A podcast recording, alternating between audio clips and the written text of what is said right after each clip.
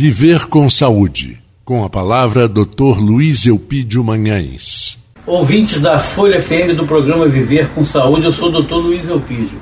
Vamos conversar um pouquinho sobre a diabetes, que é uma epidemia mundial que atinge a meia de 16 milhões de pessoas e que é uma doença degenerativa crônica que leva a vários problemas de saúde, problemas cardiocirculares, problemas neurológicos e problemas também de dificuldade de circulação e amputação de membros.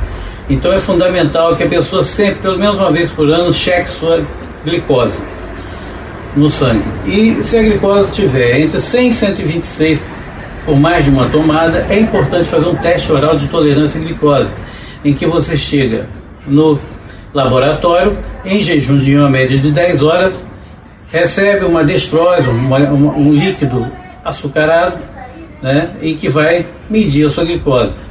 Em jejum antes do líquido, após o líquido, duas horas após. Né? E essa glicemia tem que estar abaixo de 140 após a destrose, o açúcar no sangue.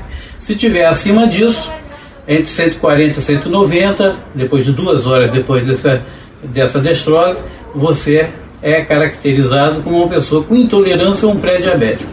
E quando der acima disso, diabético. Ou quando sua glicemia, ao acaso, esteja acima de 126, principalmente a glicemia de jejum, ou acaso acima de 200. Mas quando você tem uma glicemia acima de 126 por duas tomadas, você já tem um, um, um diabetes. E por isso se faz necessário começar seu tratamento através de alimentação saudável, atividade física e procurar um médico para que possa te acompanhar. Obrigado.